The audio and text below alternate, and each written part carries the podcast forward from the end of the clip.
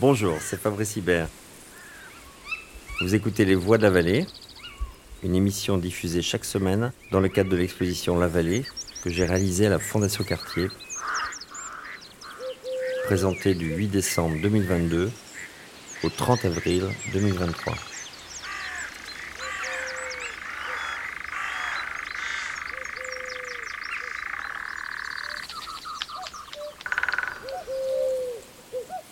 Architecte, et Frédéric Lecomte, forestière et directrice du fonds ONF Agir pour la forêt, poursuivent les questions et les hypothèses posées par Fabrice Hibert dans plusieurs de ses toiles.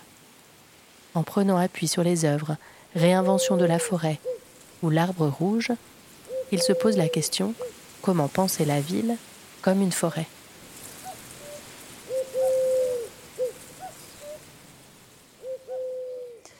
Donc comment penser euh, la ville comme une forêt? Évidemment, il n'a échappé à personne que on avait quand même deux écosystèmes euh, extrêmement opposés. La ville, lieu de vie euh, finalement de l'homme, construit par l'homme, un monde souvent minéral et plutôt perçu aujourd'hui comme, comme agressif, où l'homme vit en société. Et puis on a la forêt, la forêt qui est vraiment euh, l'image de la nature, la force créatrice, euh, l'incarnation du, euh, du, sauvage. D'ailleurs, étymologiquement, hein, sauvage, ça, ça vient du, du, du, latin sivaticum, je veux dire forestier. Donc la forêt, c'est ce qui est sauvage.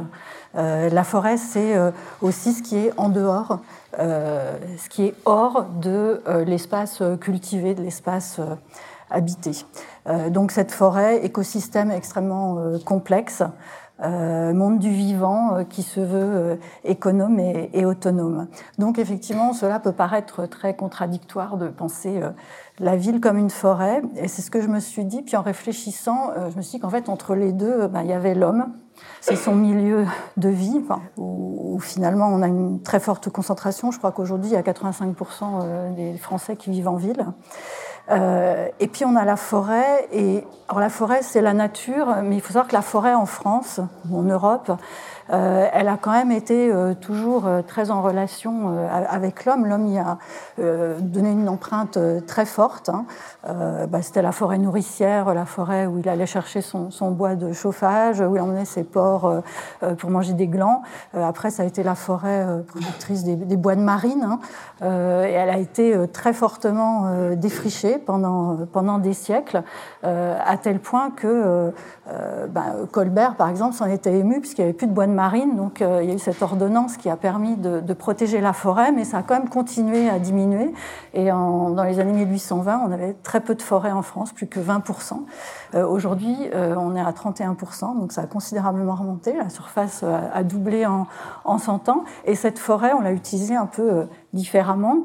on l'a utilisée ben, pour du bois de construction, on l'a utilisée pour euh, pour, pour, euh, tout un tas de, de, de fabrication euh, d'éléments dont on avait besoin pour vivre. Et dans les années 60, on s'est dit qu'elle pouvait avoir aussi une valeur récréative. Donc ça a été un peu le, une, une, nouvelle façon finalement de, de vivre la forêt. Dans les années 90, c'est la biodiversité qui a émergé. On s'est dit, vraiment, cette forêt euh, c'est fantastique, ce, réservoir de biodiversité. Et, euh, et, puis là, on arrive maintenant, on est face au changement climatique, face à la perte de biodiversité aussi, mais enfin l'enjeu majeur dont euh, tout le monde perçoit bien l'urgence. Et, et, face à ce changement climatique, la forêt, elle est très impactée, mais c'est aussi une solution en tant que pic carbone contre ce changement climatique. Mais euh, on, se dit que euh, finalement, face à cet enjeu, bah, c'est une nouvelle manière de regarder la forêt et la ville et la forêt partagent finalement cet enjeu euh, du, problème du changement climatique. Et, donc se poser la question comment penser la ville comme une forêt, finalement, c'est se dire comment je, peux trouver dans la forêt une source d'inspiration pour, bah, pour avoir une ville plus durable, plus respectueuse. Euh, et, donc, euh, bah, je vais vous poser la, question, euh, vous, en tant qu'architecte, finalement, ben, comment et pourquoi peut-être aussi penser la ville comme une forêt?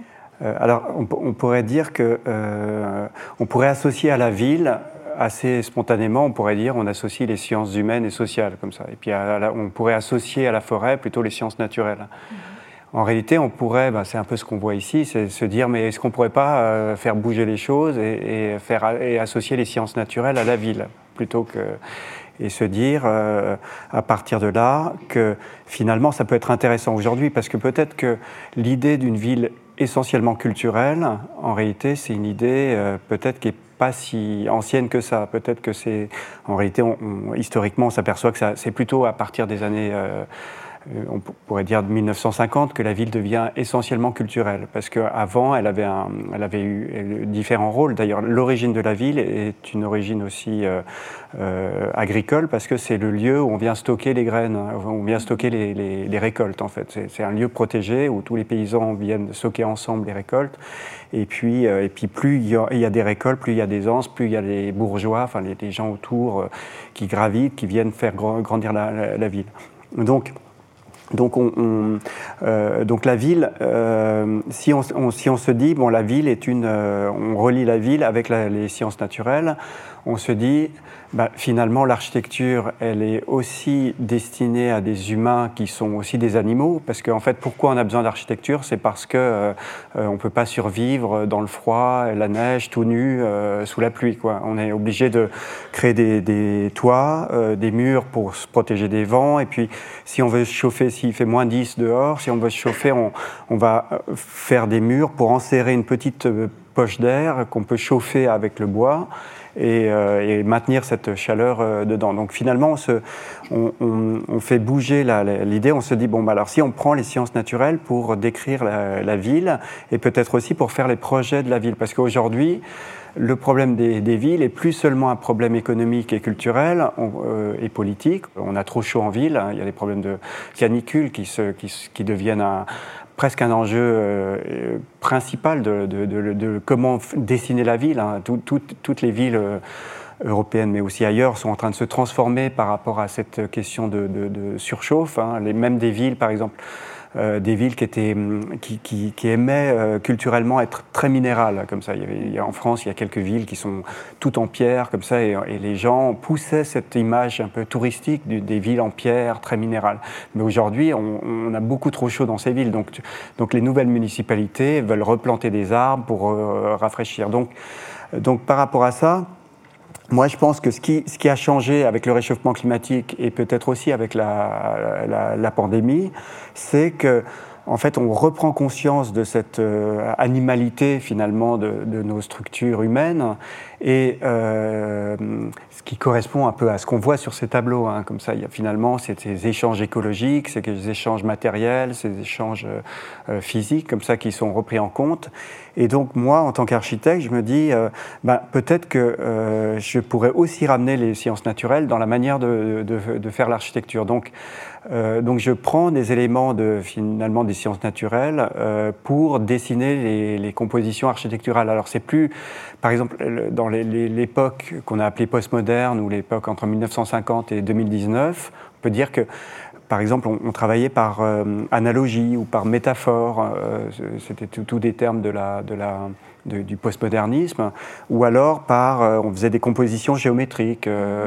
Et, mais on pourrait euh, se dire, bon, bah, peut-être que ça c'est un peu terminé, c'était une, période, mais aujourd'hui peut-être qu'on va plutôt faire des, des, compositions liées à des phénomènes naturels comme euh, la convection thermique, euh, l'évaporation, euh, la, la, conduction, l'émissivité thermique, l'albédo, la, l'effusivité. Donc en fait repenser la, ville dans ces, dans ces questions physiques, climatiques et se dire que ça peut être les outils pour dessiner la ville. Donc euh, euh, moi, c'est comme ça que je, je, je, fais les projets, c'est comme ça que j'imagine. Alors le, les projets d'urbanisme qu'on a fait, en fait, euh, on, on, a on, avait, on, a réalisé un grand parc à Taïwan de, qui est basé sur les vents. En fait, on étudie les formes du parc sont liées au vent. En fait, c'est le, le, vent, c'est l'eau euh, avec les questions d'inondation, de gestion de l'eau, et puis, euh, puis les questions de pollution. Donc c'est ça les grands, euh, les grands éléments qui composent, euh,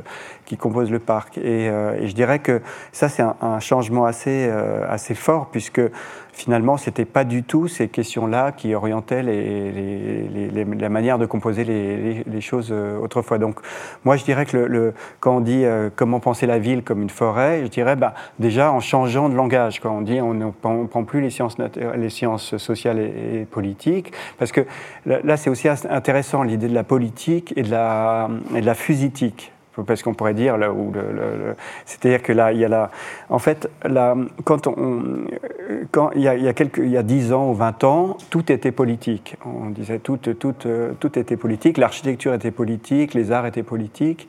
Et en fait si on essaye de se dire qu'est-ce que ça voulait dire en fait exactement de dire que tout est politique c'est se dire que finalement, tout relève de la police, de la police grecque, c'est-à-dire que c'est le monde des humains, comme ça. Donc c'est, et, d'ailleurs, c'est un peu étrange parce qu'il y avait presque une politique de la nature, où il y a eu des extensions comme ça de politique de la nature ou politique de la forêt.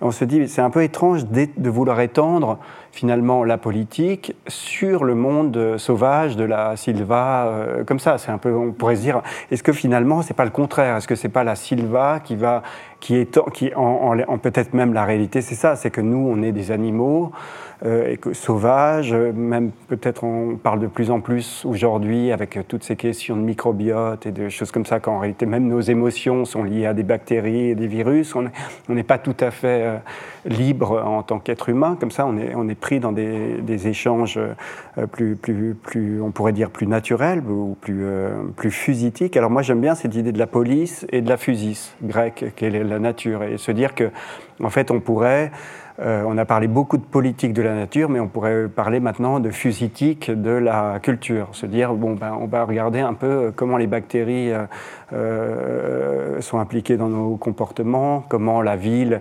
est finalement un écosystème avec, des, avec des échanges de, de, matière. Et donc, pour moi, ça, c'est ma, première réaction par rapport au thème. Quoi. Alors justement, si on s'appuie sur le, sur le tableau de euh, de Fabrice où on voit une représentation euh, euh, de la forêt, donc avec ses arbres, et puis également avec tout, son système racinaire en, transparence. on se rend compte qu'il y a tout un écosystème complexe qui fonctionne en, réseau. donc je ne sais pas si vous savez comment les, les arbres poussent. Peut-être expliquer, euh, puisqu'on est à l'école. Oui. Hein. expliquer, On veut euh, savoir. un peu comment les, les, arbres poussent. Euh, l'arbre, il, s'alimente en fait par le sol grâce à ses racines qui vont absorber l'eau et, et, puis les, les, ions, qui, les éléments simples qui se trouvent dans, dans le sol, d'où l'importance d'avoir des sols de bonne qualité. Et puis cette sève brute, elle va monter dans l'arbre, elle va se répartir dans, dans, dans tout son, son système jusqu'aux feuilles. Et puis dans les feuilles, il y a une une petite usine euh, en fait toute simple, une usine à, photosynthèse euh, qui euh, qui va en fait utiliser le carbone, le, CO2 qui est dans l'air par des, petites portes qui s'appellent les stomates, et donc va absorber ce CO2 plus l'eau avec l'énergie en fait du, soleil, les photons, il va fabriquer des, des, composants carbonés qui vont permettre de construire la structure de l'arbre.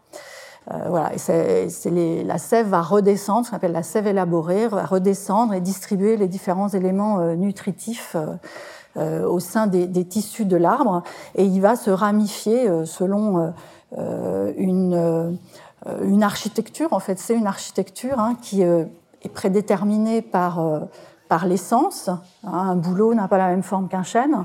Euh, mais qui est aussi très soumis aux, conditions climatiques, aux événements climatiques qu'il peut, peut avoir, ou s'il euh, il est mangé par euh, un insecte, ou s'il il subit la foudre ou quelque chose, un coup de vent, etc. Cette architecture peut se modifier. D'ailleurs, je crois que c'est vous qui, qui, avez écrit que la, la forme suit le, le climat, c'est ça? Mmh. et, et, ça se, on le voit effectivement dans la nature, puisque un, un arbre qui se trouve en plein vent, il va avoir une forme euh, euh, enfin, il va être déformé dans, le sens du vent. Et donc euh, l'arbre se construit comme ça, et sous terre, le système racinaire qui se trouve donc dans le sol et que Fabrice a, représenté, il a à peu près la même forme que ce qu'on voit à l'extérieur. Et finalement, c'est amusant parce que quand on représente une forêt, si on dessine une forêt, on va toujours dessiner la partie visible. Mais la partie invisible, elle est fondamentale puisque c'est ce qui ancre euh, l'arbre dans, son, dans le terrain. Euh, c'est ce qui lui permet de se nourrir. Euh, et puis là-dessous, il se passe beaucoup de choses. il y a des, des, relations avec des champignons, ça s'appelle les, les, mycorhizes, qui permettent ensuite aux arbres de, communiquer par le, aussi par le, par le sous-sol. Et en fait, tout ce réseau, moi, ça me fait penser aussi bien le réseau souterrain que le réseau aérien. Euh, ça fait quand même penser au réseau de la ville. Alors, euh, la ville souterraine, mais aussi euh, la ville. Donc, est-ce qu'on peut faire une, transposition ou une interprétation ou une utilisation de ce qu'on constate dans la forêt pour la ville? Oui, bah, quand vous parliez des formes des arbres par rapport, à la, par rapport au climat, on peut les mettre aussi en relation avec, les, avec la pesanteur, avec la gravité. Et par exemple, il y a, il y a certains, certains, certaines branches qui partent très loin parce que tout l'arbre doit s'équilibrer au niveau de la gravité, comme ça, pour ne pas, pas, tomber. Et il y a, euh, euh, je me souviens qu'on on, regardait parfois des, des, branches incroyables qui allaient très très loin et ça donnait des porte-à-faux. Enfin, en architecture, c'est parce qu'il n'y a pas de colonne dessous qui soutiennent la branche.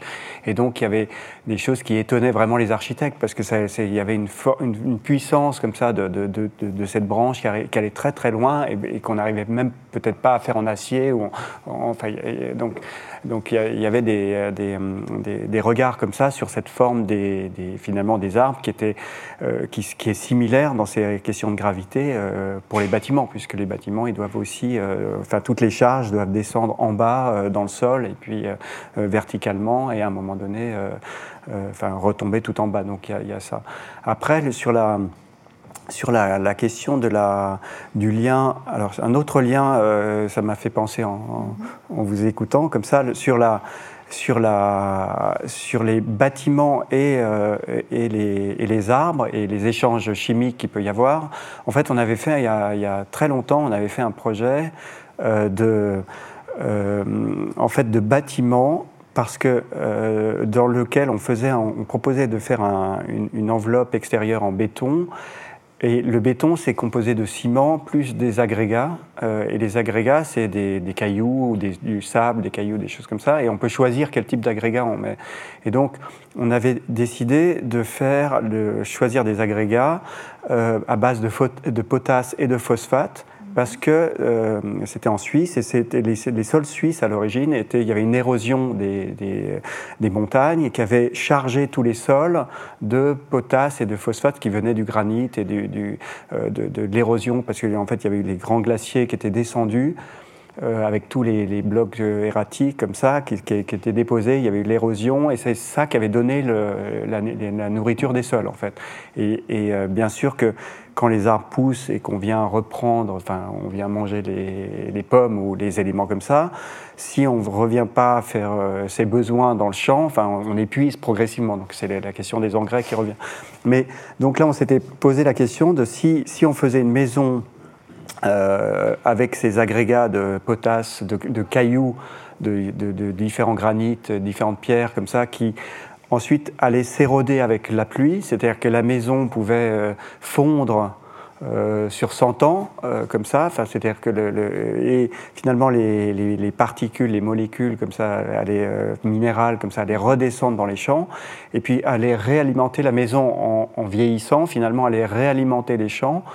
Euh, et, là, on imaginait un pommier qui, qui, poussait là, avec des pommes, et qu'à la fin, on mangeait sa maison. Quoi. Euh, donc il y avait une forme de, de, recyclage de la maison, de l'architecture, des, des, parce que l'architecture, c'est fait de matières qui ont un rôle minéral euh, et qui participent peut-être aussi à l'alimentation. et participent. Donc il n'y a, a pas une scission comme ça entre un monde culturel et un monde naturel. En fait, il y a des, échanges toujours. donc moi, je vois aussi ça, se dire que finalement, effectivement, les matériaux qui, constituent la ville, ben, ils, ont, euh, ils, sont, ils sont bien évidemment aussi inscrits dans une histoire euh, chimique, comme ça, qui, du territoire, de la campagne, de, et donc ils vont finir dans la minimentation, ils vont finir dans les, dans, les, arbres. Et, et donc moi, j'aime bien ce, lien comme ça. Après, c'est sûr que les, arbres vont se mettre là où il y a de l'eau, je pense. Hein, donc les, humains aussi, à l'origine des villes, se mettent là où il y a de l'eau, parce qu'ils ont aussi besoin d'eau. Donc, et puis après, si ça marche pas,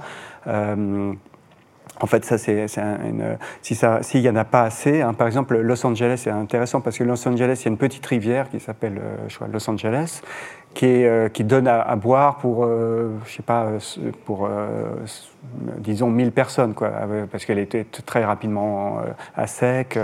Et donc, euh, le, Los Angeles a pu se développer à partir des années 50 grâce aux, énergies fossiles et euh, comme ça, parce que finalement ils ont détourné des fleuves, d'abord un fleuve qui était à 100 km, comme ça, enfin, des, pour, euh, pour ça, et puis après aujourd'hui l'eau qu'on boit est alimentée par des fleuves qui sont à 700 km hein, au nord, et cette eau-là, elle, elle doit passer des chaînes de montagnes et elle est poussée par des pompes dont une qui euh, a la puissance de, je sais pas, cinq centrales nucléaires. Enfin, euh, c'est un truc complètement dingue. C'est pour monter l'eau, euh, pour la faire passer la montagne et redescendre jusqu'à Los Angeles. Donc, en fait, c'est des villes qui sont en fait invivables sans énergie fossile. C'est pour ça que c'est des villes complètement modernes qui sont issues du XXe siècle, et, mais qui peuvent. Enfin, il y a beaucoup trop de monde et beaucoup trop d'activités par rapport à la quantité réelle d'eau qu'il y a, qu'il y a sur place, quoi c'est intéressant. Euh, euh, finalement, on se rend compte que enfin, dans nos villes, souvent, il y a besoin de beaucoup d'énergie pour que le, système fonctionne. Euh, alors que dans l'écosystème forestier, c'est un, écosystème qui finalement est très économe. Si, on prend l'histoire de, je pense là, ce que, ce que vous dites, la manière dont l'eau monte en fait dans l'arbre. Euh, un chêne, euh, si on prend un chêne, ça, peut faire jusqu'à 45 mètres, les plus grands, les plus majestueux. Euh, L'eau, elle vient du sol, il faut qu'elle monte jusqu'en haut. Et c'est avec des phénomènes euh, physiques en fait assez simples hein, d'osmose, c'est-à-dire que c'est la pression osmotique. L'eau, elle va du milieu qui est le plus le, plus chargé vers le milieu le, plus, le, moins chargé. Et donc, c'est le premier phénomène. Il y a un deuxième phénomène qui est la, capillarité dans les vaisseaux euh, euh, du, euh, de l'arbre. C'est comme quand vous êtes dans un verre, vous voyez qu'il y a une légère courbure hein, de l'eau. Donc ça, c'est le deuxième phénomène. Et le troisième phénomène, qui est super astucieux, en fait, c'est le génie de la nature, c'est que les feuilles, je vous ai expliqué tout à l'heure la photosynthèse, en fait, elles rejettent l'eau euh, sous forme de, vapeur, c'est vapotranspiration, et, et, ça crée en fait une aspiration euh, finalement de, l'eau. Et ce système euh, fonctionne presque tout seul. Est-ce qu'on pourrait imaginer d'avoir des villes finalement plus économes en, énergie fossile grâce à des, systèmes un peu similaires ou en s'inspirant de ces systèmes-là il y a d'une part les villes anciennes fonctionnaient comme ça, enfin, c'est-à-dire qu'elles se mettaient dans les parcours de l'eau, euh, elles utilisaient les moulins, enfin pour le, enfin, donc, il y avait, il y avait une, on, se, en fait c'est effectivement c'est les villes modernes, euh, c'est grâce aux énergies fossiles que tout d'un coup il y a eu des villes qui sont complètement, euh, qui sont invivables sans, sans cette quantité d'énergie quoi. Donc, euh, donc on peut se retourner vers le passé pour voir comment, euh, comment, ça, comment, comment, euh, comment ça fonctionnait, pour être moins dépendant d'énergie, de, de, trop d'énergie. Mais après, il y, a, y, a, quelque chose qui, qui m'intéresse dans de ce que vous avez dit sur l'évapotranspiration, parce que finalement, euh, en fait, ce qu'on sait, c'est que euh, c'est pour ça qu'il euh, y a cette idée des arbres qui rafraîchissent. Alors, en fait, la grande majorité, ce qui rafraîchit surtout, c'est l'ombre, l'ombrage, parce que bien sûr que si on est à l'ombre des, feuilles plutôt qu'en plein soleil, il y a des différences énormes de, température. Donc ça, c'est la première chose. Mais la deuxième chose, c'est l'évapotranspiration, c'est-à-dire que quand il y a un changement de phase en fait, entre le liquide et le gazeux, euh, parce qu'en fait, l'eau s'évapore tout le temps. Et, euh, et quand il y a ce changement de phase entre le liquide et le gazeux, ça nécessite de l'énergie pour, pour, le passage physique.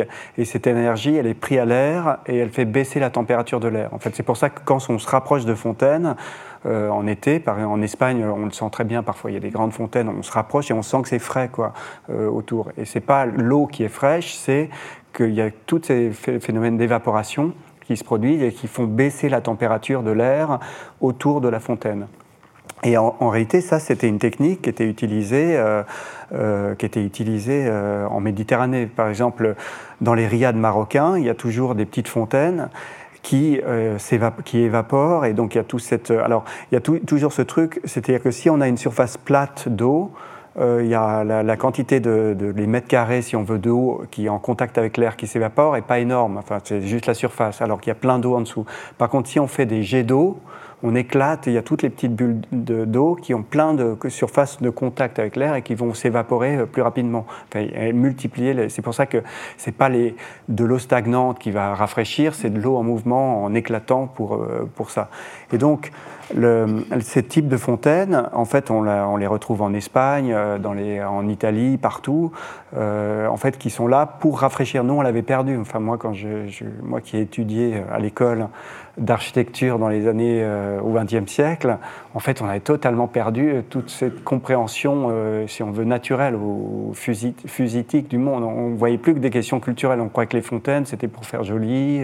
Enfin, on, avait totalement, on n'avait plus du tout cette compréhension du monde. Et par exemple, là, il y a des, par exemple, il y a des, il y a aussi des choses assez intéressantes. La, la, la place Saint-Pierre de Rome par exemple, qui est alors pour tous les fidèles qui peuvent être euh, sur la place. Donc il y a, mais il y a ces deux grandes fontaines qui sont comme des deux grosses machines d'air conditionné euh, qui fonctionnent euh, pour rafraîchir l'air comme ça. Alors bien sûr que c'est moins bon que si on peut associer aussi de l'ombre comme ça, mais il y a finalement ce phénomène de, d'évapotranspiration qui, qui, était là pour rafraîchir les villes. Donc Aujourd'hui, effectivement, on parle beaucoup à cause des canicules, à cause de ce qu'on appelle les îlots de chaleur urbains, c'est-à-dire il fait trop chaud, ça surchauffe, en fait, à cause de l'albédo notamment, euh, dans les villes. Euh, ben on dit bon ben on va planter des arbres.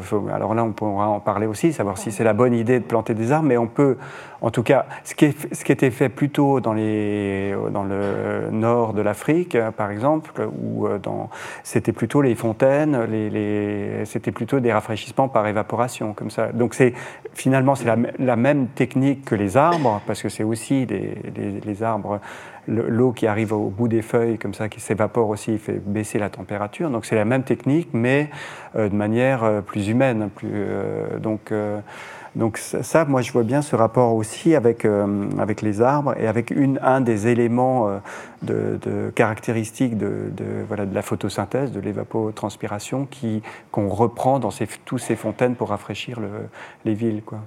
Ce que je trouve intéressant dans, ce que vous dites, c'est que finalement, euh, il y, avait des savoirs avant, ou des choses qui, qui étaient euh, des évidences, ou du bon sens, ou je ne sais pas comment il faut appeler ça, et, qu'on l'a oublié.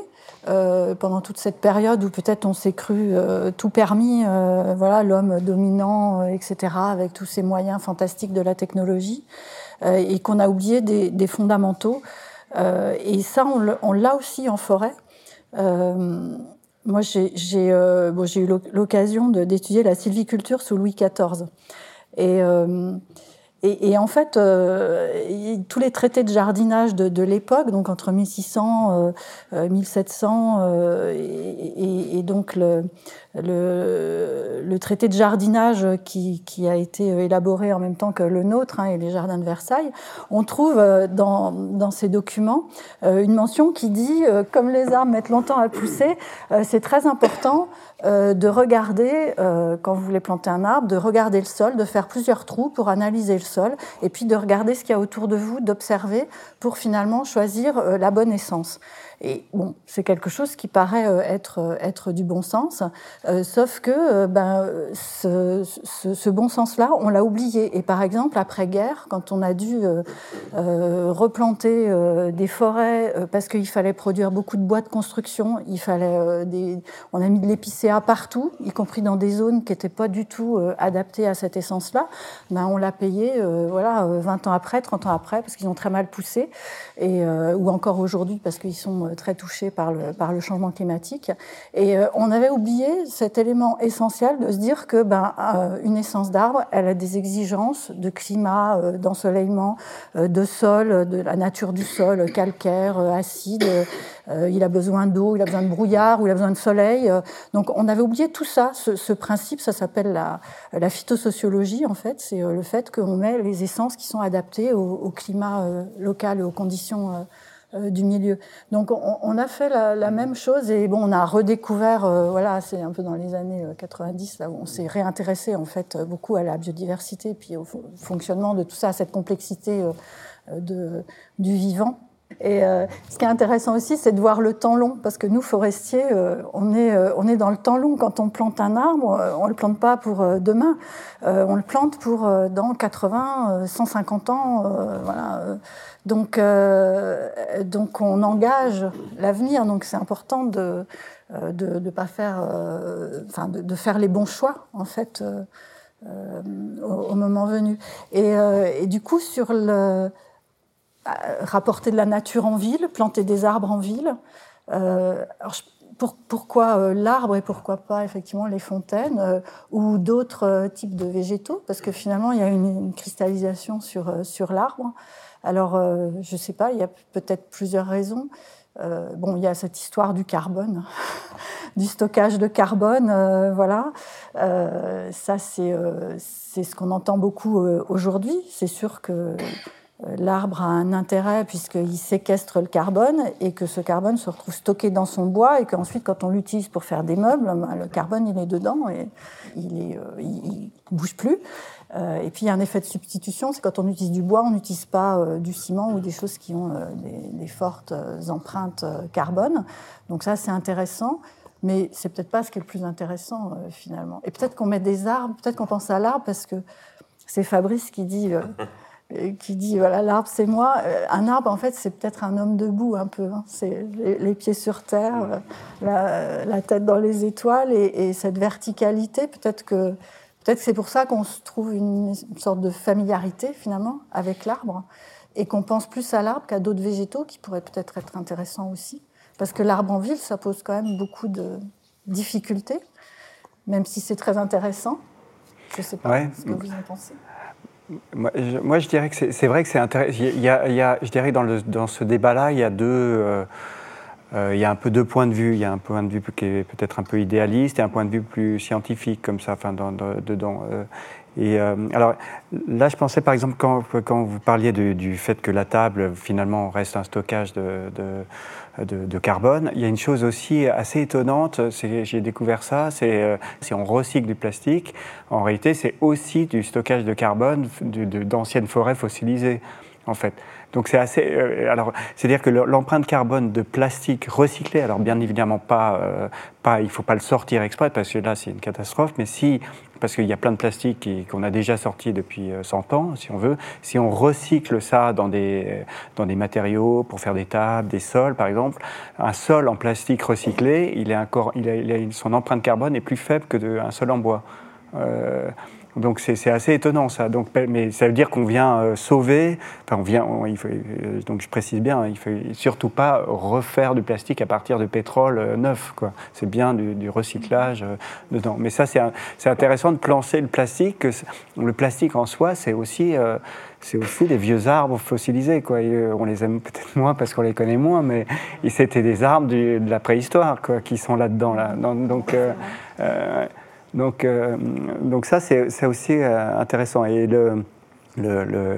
l'autre chose, sur, la, sur la, question des arbres en ville, ça, on, c'est aussi ce rapport euh, du car. Alors, il y a la question, bien sûr, de, l'ombre, il y a la, question de, l'évapotranspiration qui rafraîchissent. Donc, tout ça, on se dit, bon, bah, on vient peut-être rafraîchir. Alors, c'est vrai qu'on peut rafraîchir aussi en tendant des, draps euh, entre, deux rues, comme ça, ou euh, en mettant des en créant des, un peu comme des passages, des, des bazars, comme ça, enfin, comme quand on vient, on crée de l'ombre et puis après, il y a la question euh, du, euh, du, carbone. Et là, là, il faut toujours avoir en tête, alors c'est pour ça que, si on peut, là je suis un peu l'avocat du diable, mais c'est vrai que, le, en fait, il faut savoir qu'il faut à peu près 270 arbres pour absorber le CO2 que chacun de nous euh, émettons avec nos modes de vie actuels. C'est-à-dire que moi, pendant que je suis là, il y a des gens qui sont en train de pédaler pour euh, mettre la lumière, il y a des gens qui, vont tirer le métro pour moi, comme ça. Donc toute l'énergie qui est consommée pour que je vive au jour, le jour, en fait, c'est tout le carbone qui est émis pour que je vive. en fait, il, faut 270 arbres à peu près pour absorber tout ça. Donc ça veut dire que si on met si je ne sais pas combien d'arbres autour de la Fondation Cartier, euh, ici, euh, il y a peut-être, euh, je sais pas, 50 arbres, on se dit, bon, c'est pour un, un peu de 100, 100, donc on se dit, bon, c'est pour un, c'est le carbone d'un enfant. Enfin, c'est c'est pas que la respiration, hein, c'est aussi tous les réfrigérateurs, enfin tout ça. Donc c'est clair qu'il y a, il y a euh, après, après, bien évidemment que c'est des, des, enjeux euh, globaux, mais c'est euh, et puis après il y a eu là, à un moment donné aussi ce problème-là, c'est que par exemple on a voulu planter des arbres en ville. Il y a eu, euh, quand la ville de Paris, par exemple, avait des projets de, de, forêt urbaine, euh, comme ça. Et donc, ils avaient fait des, il y avait des belles images qui étaient sorties, par exemple, une forêt devant l'hôtel de ville, mais dessous, il y a un parking. Ça veut dire que, en fait, il faut 1,50 m de terre euh, pour planter un arbre qui va se charger d'eau aussi. Tout ça, c'est un énorme poids, quoi. Et donc, si dessous, il n'y a rien, enfin, s'il n'y a que des, des vides de voitures, quoi, donc il va falloir euh, mettre du béton enfin, pour soutenir toute cette terre-là. Euh, et donc, en fait, des calculs avaient été faits par des Canadiens, comme ça, ils, ils montraient qu'il fallait que les, les, propres arbres, les arbres qui étaient plantés sur, si on devait venir euh, refaire du béton pour soutenir tout ça, en fait, puisque le béton émet énormément de, CO2, hein, pour, il fallait 70 ans, les arbres eux-mêmes qui allaient être plantés allaient mettre pendant 70 ans à absorber le CO2 simplement émis pour renforcer leur propre euh, poids. Quoi. Donc ça veut dire, c'est pour ça que par exemple la ville de Paris, ben, ils ont abandonné ce projet de mettre des arbres euh, devant l'hôtel de ville parce que ça n'a pas de sens euh, écologique. donc je dirais que tout ça, c'est effectivement c'est intéressant d'avoir toutes ces, mesures en tête. Euh, et, puis là, je sais qu'il y, a, parce que je sais qu'il y a des problèmes avec les arbres, avec le réchauffement climatique, et, c'est très fragile, très, très, euh, de planter les arbres. À, Lausanne, en Suisse, ils ont planté des, ils sont en train de changer les espèces aussi, puisque ça, se méditerranéise. Enfin, c'est moins des espèces de Suisse. Maintenant, on, va chercher de l'autre côté des Alpes hein, pour euh, soutenir le, réchauffement climatique. Et là, je sais qu'il y a une, cinquantaine d'arbres qui sont morts, qu'ils ont plantés il y a deux ans et qui n'ont pas tenu. Donc c'est assez. Comment, ça, comment, ça, comment ça vit les arbres en ville, quoi? Alors, ben, les arbres en ville, euh, c'est sûr qu'ils sont. Déjà, la forêt urbaine, c'est un peu un oxymore. Hein. Et la micro-forêt, c'est un peu comme de dire qu'un village serait une ville, donc euh, c'est un peu étrange aussi. Les arbres en ville, ils sont quand même pas dans leur milieu, donc ils sont dans des conditions euh, extrêmement contraignantes, souvent de sol. Euh, parce que, euh, parce que le, sol bah, c'est voilà, euh, imperméabilisé. les racines, elles respirent. Hein. Le, sol, en fait, forestier, c'est un sol vivant. c'est quelque chose d'incroyable. Je sais pas, dans une cuillerée à café, je crois qu'il y, a 100 milliards d'organismes qui, qui, qui, existent dans une cuillerée à café de, de, sol vivant. bon, là, en ville, on est dans un sol euh, qui, qui respire plus. Donc euh, l'arbre, il, va avoir du mal à, euh, ses racines vont avoir du mal à se développer, donc du mal à, l'alimenter, donc il va avoir du mal à, grandir. Et puis, bah, une fois qu'il est grand, souvent, on va trouver qu'il fait trop d'ombre ou qu'il gêne pour le passage des camions ou qu'il empêche la lumière de rentrer dans les, dans les habitations. Et, et, donc, on va le tailler. Et quand on taille un arbre, bon, on lève une partie de lui-même, et surtout on modifie la répartition des réserves euh, qu'il peut y avoir dans cet arbre. Et, euh, s'il est mal taillé ou s'il est taillé euh, trop souvent, finalement il va s'épuiser. Donc donc c'est vrai que c'est quand même très compliqué. Donc l'arbre en ville, oui, mais je pense qu'effectivement il faut choisir les bonnes essences. Euh, il faut aussi euh, anticiper euh, le fait qu'il peut y avoir, et ça va se poser de plus en plus, hein, des, problèmes d'alimentation en eau et des problèmes de chaleur excessive. et ça, effectivement, l'élévation de la température et le manque d'eau, c'est un vrai problème pour, pour les arbres. En même temps, ça fait du bien de voir des arbres en ville. Enfin, les, les, arbres aussi produisent produisent des substances qui, dont il a été démontré, notamment par, par des études enfin, au Canada et au Japon, que c'est très favorable pour la limitation du stress et pour améliorer l'immunité. donc voilà, c'est des ions négatifs et puis ce qu'on appelle des phytoncides, attention, pas des phytocides, des phytoncides, qui sont des substances en fait qui euh, qui, euh, qui apporte beaucoup de, bien-être. Et puis c'est joli en plus. Donc, euh, donc je ne sais pas, quand on, moi, je, me suis promenée à Berlin. Berlin, c'est une ville, il y, a, il y, a, quatre arbres par habitant. Bah, c'est une ville où on se sent bien. Alors c'est vrai que les, les, rues sont larges, il y a de l'espace, etc. à Paris, je crois que c'est un arbre pour 11 habitants. Et c'est pas la pire, je crois que le pire, ça doit être Londres, c'est un, pour 17. Ou, euh, donc, euh, donc c'est vrai que le fait qu'il y ait des arbres dans une ville, mais on peut avoir des parcs, et puis on peut raisonner aussi sous forme de tram, euh, voilà, de, de, tram, peut-être de, tram bleu, c'est-à-dire de l'eau qui serait pas simplement en canalisation, qui serait à ciel ouvert, et puis de reconnecter aussi la ville à la forêt qui est autour, parce que la forêt souvent elle n'est pas loin. Euh, et ça sert aussi de corridor euh, écologique pour la, pour la faune, euh, pour le déplacement de la faune, de la flore. Enfin, à Rome, par exemple, il y a, y a des, des arbres qui sont des, enfin, des, des, cyprès, comme ça, où le soir, il y a des milliers d'oiseaux qui viennent à l'intérieur, comme ça, euh, entre 5, enfin, quand il y a le coucher du soleil, et qui repartent. Donc, comment les arbres interviennent dans la, dans la biodiversité? Est-ce que ça, ça, crée un espèce de, pour les oiseaux, un espèce de... de... Bah, c'est un habitat, en mhm. fait. Euh, c'est un habitat. Euh, dans l'arbre, il y a plein d'insectes qui, qui, se cachent sous l'écorce ou les, les branchages, les oiseaux qui s'installent euh, donc les oiseaux font leur nid, ou alors certains oiseaux euh, euh, nichent dans des cavités. et puis, bah, les arbres, ils perdent, leurs feuilles. Donc, si on a un sol, en fait, qui, est un sol naturel, il y a aussi toute une faune de, euh, microfaune d'insectes, enfin des micro-mammifères, euh, etc., qui vont décomposer aussi cette litière, qui vont trouver leur nourriture. Euh, voilà, le, bois mort aussi va servir d'habitat à toute une biodiversité.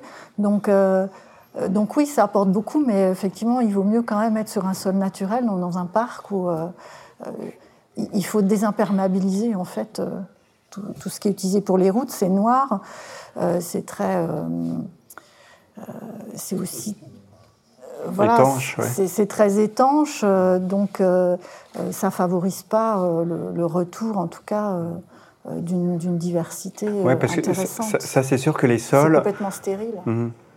Parce que les sols, les, sols perméables, les sols végétaux, végétales, c'est nous, nous le, le, grand projet de parc qu'on a fait à Taïwan, il a c'est un parc de 70 hectares au milieu d'un nouveau quartier de 250 hectares et il a ce rôle aussi, euh, un peu ce que les Chinois ont appelé les sponge city, c'est-à-dire que c'est les, villes euh, éponges, c'est-à-dire que euh, toute l'eau, parce qu'il y a ces problèmes, alors c'est un climat tropical, mais finalement on se dit qu'il va se passer un peu la même chose ici, c'est-à-dire qu'il y a des, des grosses quantités d'eau, de grosses pluies qui tombent à un moment donné.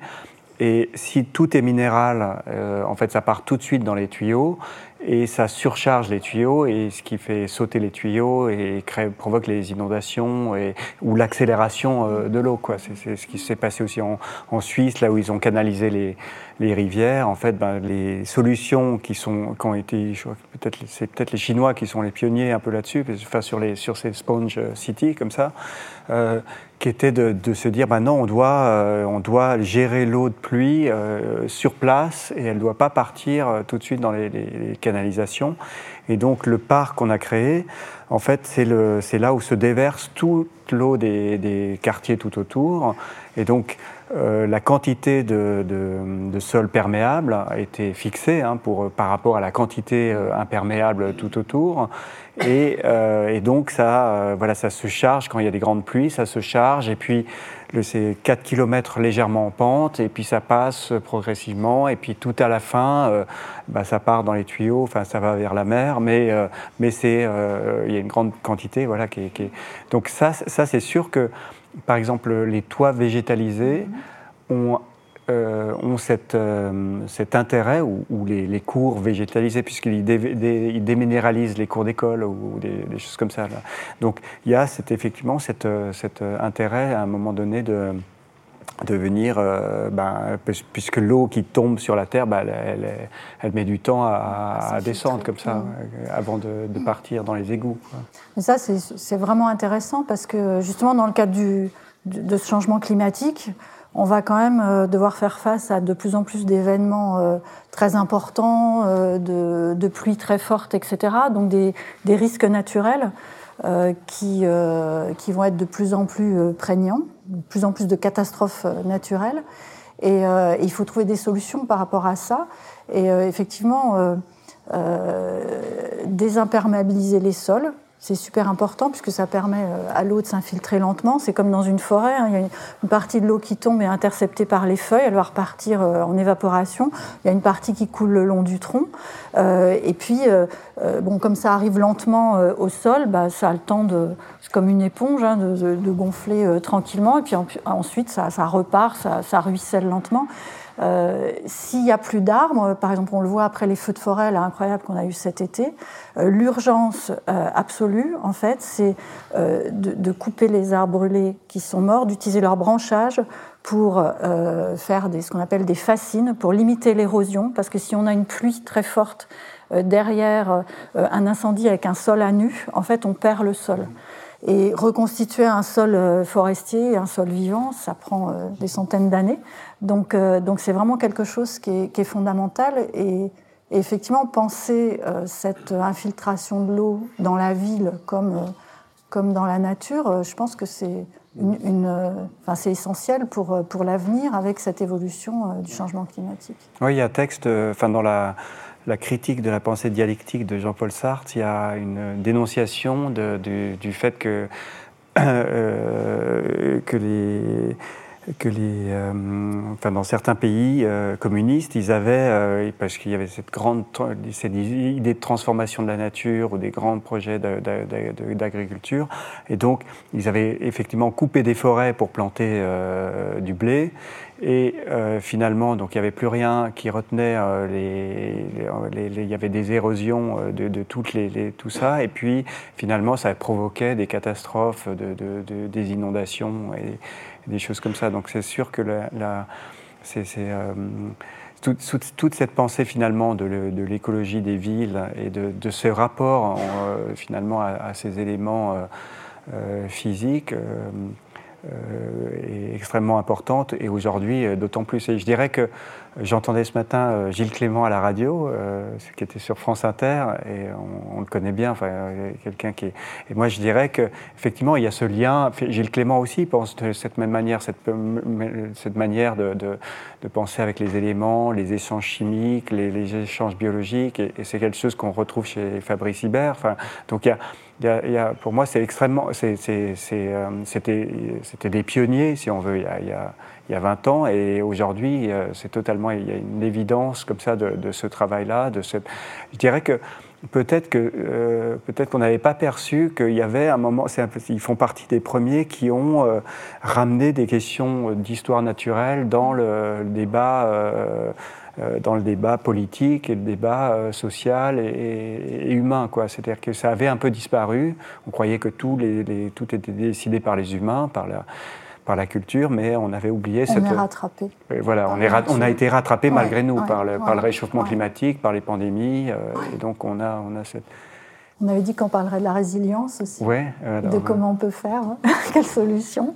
Alors nous, les forestiers, je vous expliquais tout à l'heure, on travaille dans le temps long. Euh, euh, et, et, puis on observe beaucoup ce qui se passe autour et on adapte en fait nos interventions en fonction de ce qu'on observe.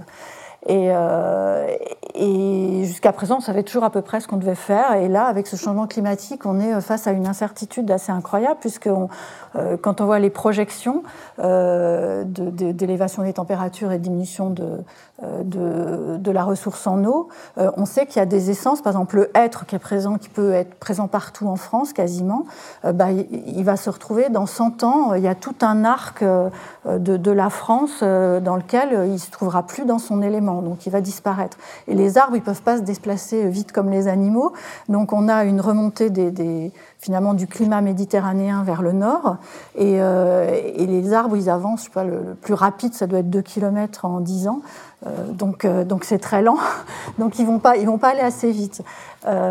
et aujourd'hui, on a des surfaces considérables qui sont touchées par le euh, par le réchauffement climatique, la sécheresse, euh, les arbres sont affaiblis, du coup il y a des crises sanitaires, euh, il y a aussi des, phénomènes d'emballement des, des, maladies ou des insectes qui sont favorisés par le fait qu'il fait plus du tout froid l'hiver et puis par, par, par, ces différents phénomènes.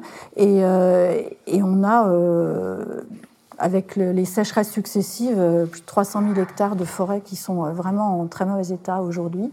Donc c'est euh, une situation critique et il faut qu'on trouve des nouvelles solutions, il faut qu'on invente en fait euh, des, nouvelles solutions pour essayer, alors pas de remplacer la nature parce qu'elle est très résiliente, euh, l'écosystème va se, un écosystème qui est déstabilisé, il va revenir à l'équilibre, mais ça va prendre du temps. Et nous, on n'a peut-être pas envie d'avoir des paysages arides pendant, pendant des siècles. on a envie d'avoir une forêt.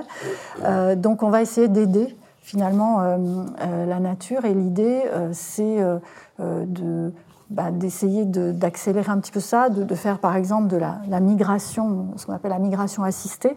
on va chercher des graines ou des plants dans une forêt méditerranéenne et puis on les, on les élève et là ça rejoint, ça rejoint les, questions de graines de, de Fabrice.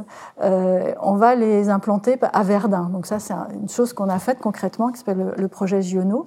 Euh, et l'idée, c'est de voir comment ces plants du sud, enfin ces variétés du sud vont s'implanter dans, un climat euh, du nord aujourd'hui, euh, comment ils vont pousser, on va suivre leur croissance.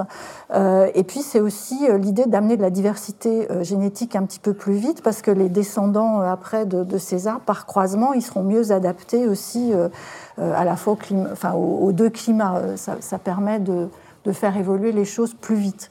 Et puis on fait aussi des expérimentations euh, donc on va chercher des essences de, Méditerranée qu'on implante sur des toutes petites surfaces qu'on suit. Donc là, c'est de la recherche appliquée, hein, recherche et développement, pour, euh, pour voir ce qui résiste le mieux aux conditions qui, seront les nôtres dans 50 ou 100 ans.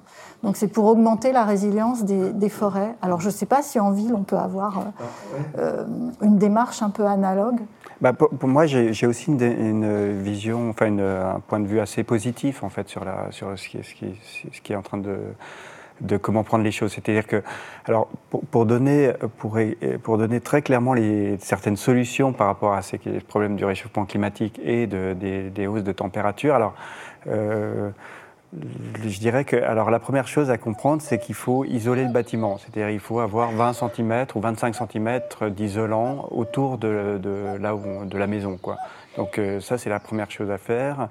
Et puis, euh, ça permet ensuite que hum, les températures extrêmes de dehors ne vont pas rentrer euh, dedans, ou s'il fait trop froid ou trop chaud, comme ça. Donc, la première mesure, c'est ça, c'est isoler le, bâtiment et avoir une continuité de l'isolation thermique avec des mousses, comme ça, qui peuvent être des mousses végétales, de, chambre, laine de chanvre aujourd'hui, ou de, de paille, ou de, de papier recyclé, des choses comme ça.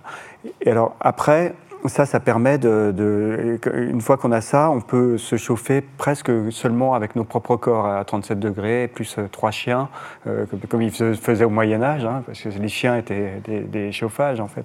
Euh, par contre, durant le, durant l'été, on va avoir trop chaud parce que le, si l'air à 40 degrés rentre dans la maison, euh, il va faire trop chaud. Donc en fait, ce qu'il faut faire, c'est euh, ce qu'on appelle l'inertie thermique, c'est-à-dire qu'à l'intérieur de l'isolation thermique, il faut, il, des, il, faut de la pierre ou, du, ou enfin de la, masse euh, comme ça, qui va, qu'on va, c'est-à-dire que durant la nuit, on va ouvrir toutes les fenêtres parce que la température est plus froide la nuit, en, même en été. Et donc, on va tout rafraîchir à l'intérieur et cette froideur va, va euh, s'emmagasiner dans la pierre ou dans le, on peut même dire du béton, hein, ça peut être mais ça va s'emmagasiner comme ça. Et puis, quand le matin, donc tout va baisser en température, on va tout refroidir. Et puis, le matin, on referme les fenêtres et toute cette froideur de la nuit qui a été accumulée, bah, elle va rayonner durant la journée, donc on aura frais à l'intérieur de, la maison. Donc ça, c'est la, la, deuxième chose à, faire. Ensuite, donc ça, il faut faire ça immédiatement. Euh, effectivement, c'est toute la, la, ce qu'on appelle la les rénovations énergétiques. C'est d'ailleurs les, les, les, les, jeunes de dernière rénovation. Euh, ils luttent pour l'isolation thermique. C'est assez étonnant comme, euh, comme bataille politique, hein, puisque tout d'un coup, on, voilà, on, veut rénover les bâtiments pour, euh, parce que c'est grâce à ça qu'on va diminuer énormément l'émission de CO2. Parce que si on est mal isolé, ça fuite partout comme ça. Donc ça, c'est la première chose. Et la deuxième chose, après, c'est sûr, pour avoir moins chaud en ville, ben, en fait, il faut blanchir la ville, c'est l'albédo, c'est-à-dire qu'il faut euh, tout d'un coup, ça, va être, euh, il faut plus avoir des murs euh, noirs ou des, enfin, c'est plutôt les, je dirais toutes, le, tout, les, toutes les parties sombres. En fait, il y a des différences. Nous, on a avec des caméras thermiques, on peut mesurer ça. On peut monter à 90 degrés là où c'est un bitume noir, un enrobé euh, noir comme ça, bitumineux. Euh, et puis si on a des sols clairs à côté, on est à 30 degrés. Enfin, on a des différences gigantesques de, de, température. Donc il faut tout blanchir comme ça, de manière euh, générale. Et puis après, il faut remettre. Alors ça, c'est ce que vous disiez, par exemple, quand vous disiez, parliez des épicéas qu'on avait plantés n'importe où à partir des années 50. Ben, un peu de la même manière, on, on s'est mis à, à, faire des, des, bâtiments avec trop de fenêtres ou pas du tout protégé, euh, donc le soleil euh, rentre dedans, donc on est obligé d'avoir énormément d'air conditionné parce que, euh, parce que tout est vitré et il n'y a pas de protection solaire. Donc il faut remettre des, stores à l'extérieur, enfin remettre des, des brises soleil, enfin des, protections solaires comme ça, ou en mettre en plus, parce que comme là on dit par exemple à Genève, ils disent maintenant on n'est plus, Genève n'est plus une ville des montagnes, hein, c'est une ville méditerranéenne. Il faut penser, c'est comme les Pouilles. Ils disent c'est comme les Pouilles en 2050, ça sera comme les pouilles. Donc il faut tout imaginer dans un futur. Donc les fenêtres, il faut les, bien les orienter, enfin pour pas qu'il y ait trop de soleil, euh, que le soleil. Donc toutes des mesures à prendre comme ça en, architecture. Après, une dernière chose que je pourrais recommander, c'est de fermer les rideaux euh, la nuit, en hiver. comme ça, il faut tirer les rideaux pour pas que la chaleur qu'on a emmagasinée là reparte euh, par radiation vers l'extérieur. Donc, et avec tout ça, bah, ça donne tout un nouveau langage architectural qui est fascinant parce que c'est tout des nouvelles formes. Il y a des histoires de convection, l'air chaud qui monte, l'air chaud qui descend, l'émissivité thermique aussi, les, choix des matériaux qui vont rayonner des infrarouges ou pas. Et donc tout ça, c'est assez fascinant. Et, euh, et donc pour moi, je trouve, ça, je trouve que c'est un moment passionnant, en tout cas dans chacun des domaines. Ça ne veut pas dire que ce n'est pas catastrophique la situation, mais c'est un moment tellement de transformation de, de, l'ensemble des méthodes qu'on est dans un pur moment d'imagination et de, recréation de, formes et d'idées. quoi. Donc finalement, cette catastrophe du changement climatique, euh, ça pousse à l'innovation et à voir les choses autrement, ça pousse à l'action aussi? Oui, bah, bah, en tout cas, d'un point de vue égoïstement à l'intérieur de nos disciplines, complètement. Mais je dirais que de la même manière que le charbon avait totalement transformé le monde et, Le Corbusier, enfin tous les architectes modernes, ils ont profité de, du charbon pour imaginer des nouvelles formes. Donc nous, on doit, notre génération, on doit profiter de, du, du, du, CO2 euh, pour imaginer des nouvelles formes. Donc c'est Karl Marx hein, qui disait ça, c'est les, conditions matérielles qui transforment l'esthétique. En fait, c'est pas euh, pas les gens qui ont des idées, dire bon moi j'aime le bois et donc euh, toi t'aimes le béton, et puis qui a raison, on n'en sait rien. En réalité, c'est aujourd'hui, il y a dix ans, on aimait le béton parce qu'on ne souciait pas trop du réchauffement climatique. Aujourd'hui, on aime le bois parce que parce qu'on est conscient qu'on peut plus utiliser du béton parce que ça émet trop de CO2. Donc, les, la morale et l'esthétique et les valeurs politiques, en fait, se transforment par rapport à nos conditions euh, matérielles. Donc, euh, euh, donc voilà, il faut inventer l'esthétique de, de, de ce euh, du, réchauffement climatique.